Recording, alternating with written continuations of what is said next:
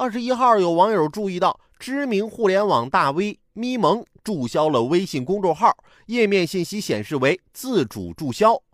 一月二十九号，咪蒙旗下的公众号“才华有限青年”一篇题为《一个寒门状元之死》的文章引发争议。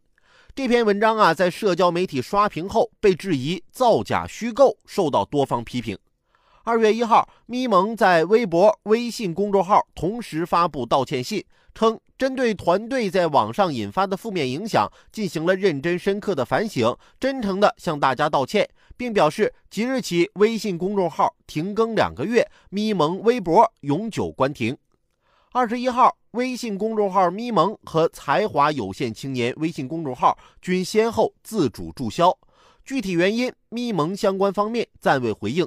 随后，凤凰网和头条号平台相继发布声明称，永久关闭咪蒙和才华有限青年等账号，停止其在平台上的一切活动。原因是抵制毒鸡汤，反对贩卖焦虑，坚决打击骗取流量的行为。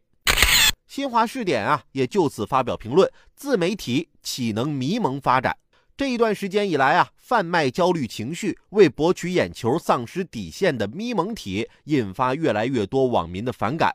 自媒体发展必须坚守正确的价值观，不能在利益面前迷失自我。为了制造爆款、吸引流量，不惜弄虚作假、违法违规，只会玩火自焚。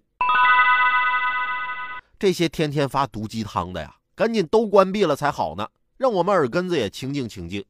要不然一天天他们说的那都是啥呀？什么这世界上最可怕的不是别人比你聪明，而是比你聪明的人却比你更努力。